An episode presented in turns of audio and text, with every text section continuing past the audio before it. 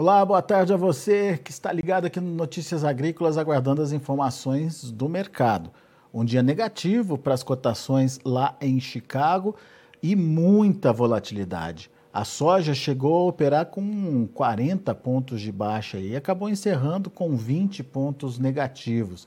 É, ainda assim, a tendência segue é, bastante volátil aí para a precificação principalmente por conta de fatores que ainda a gente não consegue é, mensurar o impacto que eles terão sobre oferta e demanda da soja. Para contar mais um pouquinho para a gente desse mercado, as tendências, as notícias positivas e negativas aí para os preços e por que essa volatilidade toda, o meu amigo Ginaldo de Souza, lá do Grupo Laboro, está aqui comigo já na tela. Seja bem-vindo, meu caro. Muito obrigado, viu, por estar aqui com a gente mais uma vez é, nos ajudando a entender esse mercado que, aliás, vem tendo uma volatilidade infinita, hein, Ginaldo? Seja bem-vindo, meu caro.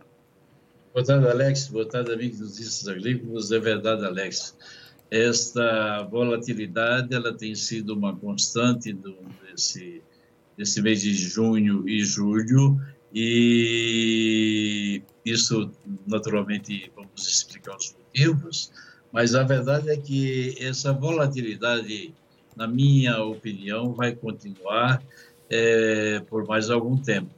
O mercado realmente é uma, é uma coisa impressionante. Ontem nós vimos o mercado trabalhar com 50 de alta, fechou com 37 de alta, hoje o mercado é, botou 40 de baixa, recuperou no final, quando anunciaram as vendas para a China, é, isso está confirmado aí que a China comprou 88 navios para embarque lá para fevereiro, março. Então, o mercado deu uma recuperada, é, chegou a trabalhar com 10 a 12 de baixa e no final cedeu um pouquinho, mas ele fechou melhor do que foi durante a manhã. A verdade é que há muita volatilidade, até alternando entre baixa e alta. Você tem a influência da, da, da questão do clima, é, os mapas da Agrotarde saíram com uma projeção de clima uma, com mais índices pluviométricos para, para principalmente para o lado leste. O lado leste, pegando, vamos dizer, do leste para oeste, Ohio, Indiana, Illinois, é, essas e a própria Iowa, essa, esses estados estão recebendo uns índices muito melhores do que a parte de, das Dakotas, Nebraska, tem inclusive chuvas para Nebraska nos próximos, nos próximos dias, mas Nebraska estava muito seco. Você tem um Missouri que precisa de chuva, mas de um lado você tem chuvas e do outro menos chuvas. De qualquer maneira, os mapas estão mostrando um pouco mais de, de chuvas para os próximos 10 dias. Então, tudo isso, volatilidade, os macroeconômicos influenciando diretamente, quem está naturalmente comprado nesse mercado de commodities, ou mesmo no mercado financeiro, comprado em ações ou, ou outro tipo de, de, de, de feito outro tipo de investimento, está de olho aberto e muito preocupado, Alex e meus caros amigos, com, com essa alta volatilidade. Hoje, o Putin, finalmente, ele deu a palavra dele, que ele vai fazer, que ele vai participar, vai ajudar na formação do corredor de exportação, e eu vejo isso como marketing. Eu creio que ele vai realmente fazer e vai permitir. E isto é um fator negativo para preços. Mas ele, por sua vez, não vai abrir mão da guerra. Ele já disse, então, ele vai sair como, como belo rei, é, que permitiu que os grãos fossem marcados, que alimentos para a humanidade tenha, tenha aí com fartura, mas ele não vai abrir mão das questões da guerra, ele vai continuar é, bombardeando. Hoje, ontem, ele bombardeou cidades da Ucrânia. Então, o macro, de um modo geral, está um pouco perturbado. E isso faz com que os players, de um modo geral, sintam o peso e não queiram ficar comprados. Hoje, para se ter uma ideia, os, o número de contratos em abertos para o contrato de, de para, para, para trigo foi de 84 mil contratos. É o menor número dos últimos 20 anos ou mais.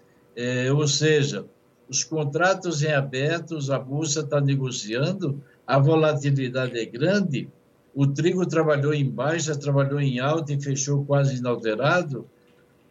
Mas por quê? Há uma grande volatilidade, mas o número de contratos em aberto, que é normalmente 500, 600 mil, um milhão de contratos, às vezes, no, no milho, o trigo hoje chegou a 84 mil contratos, um absurdo muito baixo para um volume de negócios é, relativamente ainda muito menor do que o número de contratos em aberto. Então, é, e... veja a dificuldade que existe nesse mercado para se operar. É alta, é baixa, você não sabe onde entrar. É, e, e é, alinhando um pouquinho a, a, sua fala aí, a questão dessa continuidade da guerra, ou seja, Putin afirmando que a guerra continua, é consequência direta para a Europa, principalmente, né? A crise na Europa está se agravando lá, hein, Ginaldo? E isso acaba trazendo consequências para o financeiro, a, o aumento de, de, do risco, enfim, a, o medo do risco. Enfim, isso também é, é preocupante para as commodities, não? Com certeza, tanto é que os representantes, representantes do Banco Central Europeu vão se reunir depois de amanhã, né?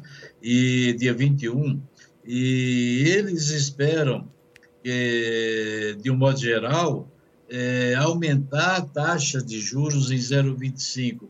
Mas o problema, Alex, se resume numa questão muito importante nem a Europa, nem os americanos sabem trabalhar com inflação.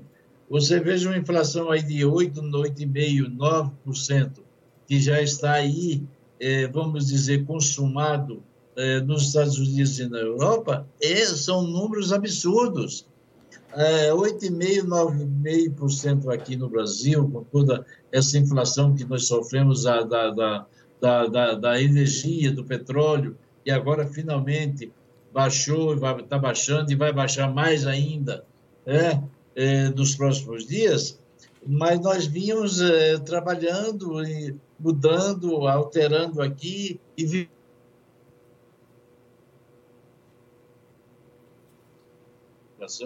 e estão passando enormes dificuldades.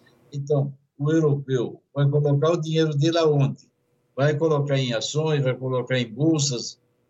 O risco o pessoal está ficando com uma certa, é, vamos dizer, aversão ao risco, uma certa aversão ao risco. Esse pessoal não quer. A Europa, Deus nos livre, tá? De altíssimas temperaturas, chuvas, não, não, não, não tem recebido chuva na Europa de modo geral, seca na França, seca na Espanha, é, na Alemanha, é, em vários lugares da Europa, e altas temperaturas. Então, tudo isso aí atrapalha também, porque, você sabe, o europeu, ele importa, sem dúvida nenhuma, mas ele, dependendo, a França é um grande exportador de trigo, e assim vai. Tem produtos aí, a Espanha é um grande exportador de milho, e tudo isso aí é levado em consideração. Agora, se a seca se agravar ainda mais, eles venham ter quebra, no lugar de exportar, eles terem que importar, aí fica mais difícil, fica mais difícil. Então, esse pessoal quer se reunir, vai se reunir dia 21, e os economistas acham, de um modo geral, que eles vão aumentar as taxas de juros. Assim como no dia 27, o Banco Central Europeu, americano, o Fed, vai se reunir também para mexer nas taxas de juros. Tem gente falando em meio por cento, tem gente falando em 0,75%, e tem gente falando de até 1%. Imagina você, 1% de aumento na taxa de juros. Ou vai ficar melhor você pegar o teu dinheiro e o colocar no banco, vamos dizer, comprar letras do, do Tesouro Americano, o famoso Treasury Bills, e para ganhar 3,5%, 4% ao ano. É um belo do investimento. Então, o cara sai de commodities, sai, foge de petróleo, foge de soja, foge de milho, etc., e vai aplicar em renda fixa, onde ele tem uma, pelo menos uma renda garantida durante um certo período. Então, é complicado, Alex. Eu vejo que a volatilidade do mercado vai continuar, o mercado vai naturalmente é, se defender, mas nós não estamos livres disso, isso ainda vai acontecer outras vezes. A famosa nuvem negra vai bater de novo nos mercados financeiros nos próximos dias, isso pode crer. Ou seja, a volatilidade continua, Ginaldo. Continua, meu caro. A volatilidade continua. Não há como você hoje dizer que os mercados se acalmaram, que a economia mundial está sob controle e o risco não existe. Não. Os riscos existem, não está sob controle, alta inflação. E o mais grave, olha, eu como economista digo, é grave porque nós temos uma inflação de 8 a 10% com recessão, meu caro. Ou seja, você tem recessão, você não tem é, push de compra, você não está comprando, você não está participando, você está cada vez mais economizando, segurando o teu dinheiro. Isso chama-se recessão. Ou uma alta inflação. É grave o assunto, é gravíssimo. Por isso que nós estamos vendo aí a demanda por soja, por milho, por farelo, por óleo, de um modo geral, ela calma. Hoje a China comprou de 8 a 10 navios. Para quando? Para embarcar quando? Fevereiro e março. Tem gente que fala em dezembro, eu não sei. Mas eu acho que a China está muito bem coberta, com estoques altíssimos de farelo e de óleo, também de soja, com margens negativas eles não devem estar comprando muita coisa aí ou pensando em comprar muita coisa para, para embarque nos próximos meses. O negócio deles é para o ano que vem. E para o ano que vem você já tem a safra da América do Sul, né, meu caro? Eles não precisam sair correndo por aí comprando para fevereiro, para março, porque já tem a safra do Brasil, tem a safra da Argentina também que está vindo. Então, essa situação é, ela se complica um pouco. Nós temos aí a questão da oferta, a questão da demanda. A demanda nesse momento está de olho, parada. E a oferta por grãos de safra velha também está muito, muito tranquila por enquanto. Você tem aí o prêmio no Brasil, é, 135 para agosto, tem o prêmio para setembro, 230 30, vamos dizer, e quando você pula para o ano que vem, para abril do ano que vem, você tem prêmio de 30, 33, março 35. Então, olha a diferença.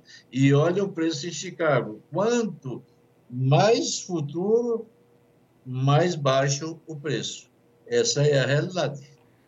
Muito bem. Agora, como é que a gente entende isso para o produtor brasileiro, Ginaldo? A gente pode entender como oportunidade, como preocupação, enfim, como é que o produtor tem que estar tá ligado para é, participar desse mercado, hein? É, o produtor tem que ficar ligado, tem que ficar atento às oportunidades que ele tem de, de, de fazer negócios.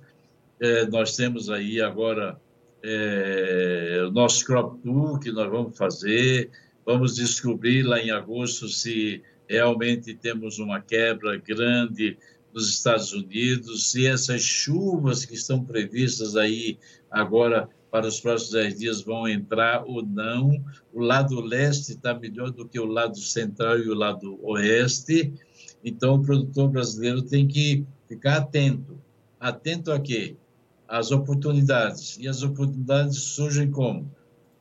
Talvez uma maior taxa de câmbio, né? porque nós temos um ano, ele, um ano de eleições, nós temos aí essas dificuldades. Agora há pouco, o, o, o STF estava mandando, através do, do, do, Como é o nome dele? O, o Carequinha. O Alexandre. Alexandre.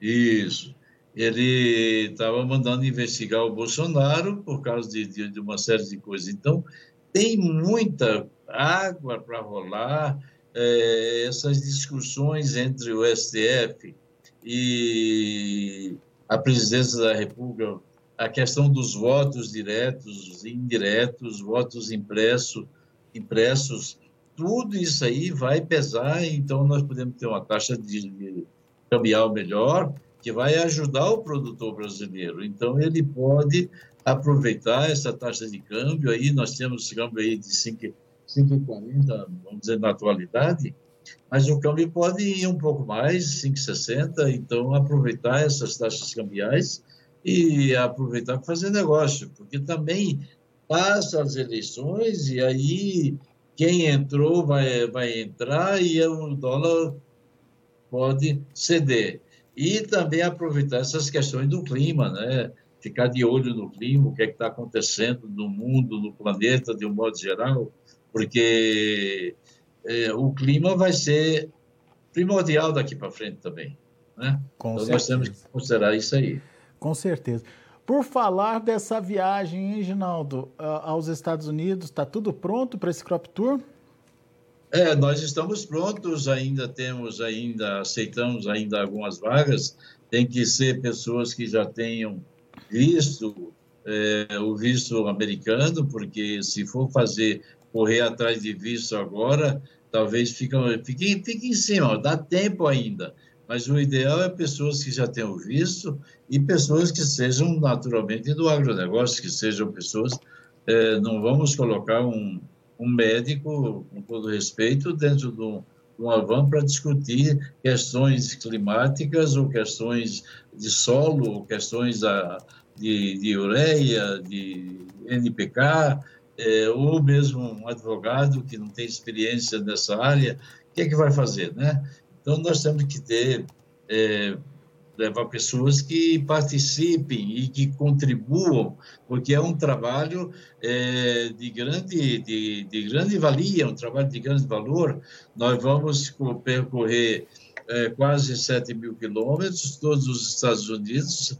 Nós vamos sair de Chicago via via Indiana, Ohio, sul de Illinois, Missouri, Iowa, Nebraska, as Dakotas, é, vamos para o Canadá, depois de lá fomos para o leste, passando por Manitoba, ainda no Canadá, depois descemos por Iowa, Wisconsin, e, rapaz, é, é chão para ninguém botar defeito, tudo planejado, com hotéis planificados, onde vamos parar, como vamos parar. Esse dia nós vamos andar 600 quilômetros. Ah, é pouco, 700 quilômetros é pouco, é pouco. Se você fizesse 700 quilômetros, vamos ter quantas paradas no dia?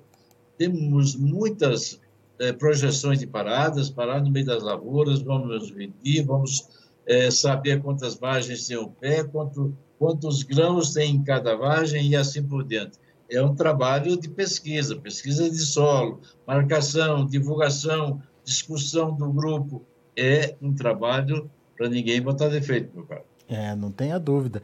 E com a missão de conhecer também uma parte ali do Canadá, né, Ginaldo? Pela primeira ah, vez, né? É, o Canadá é muito importante para nós porque é, a gente sempre sonhou fazer, a gente fazia aqui a Argentina, queria fazer a China e o Canadá ficou.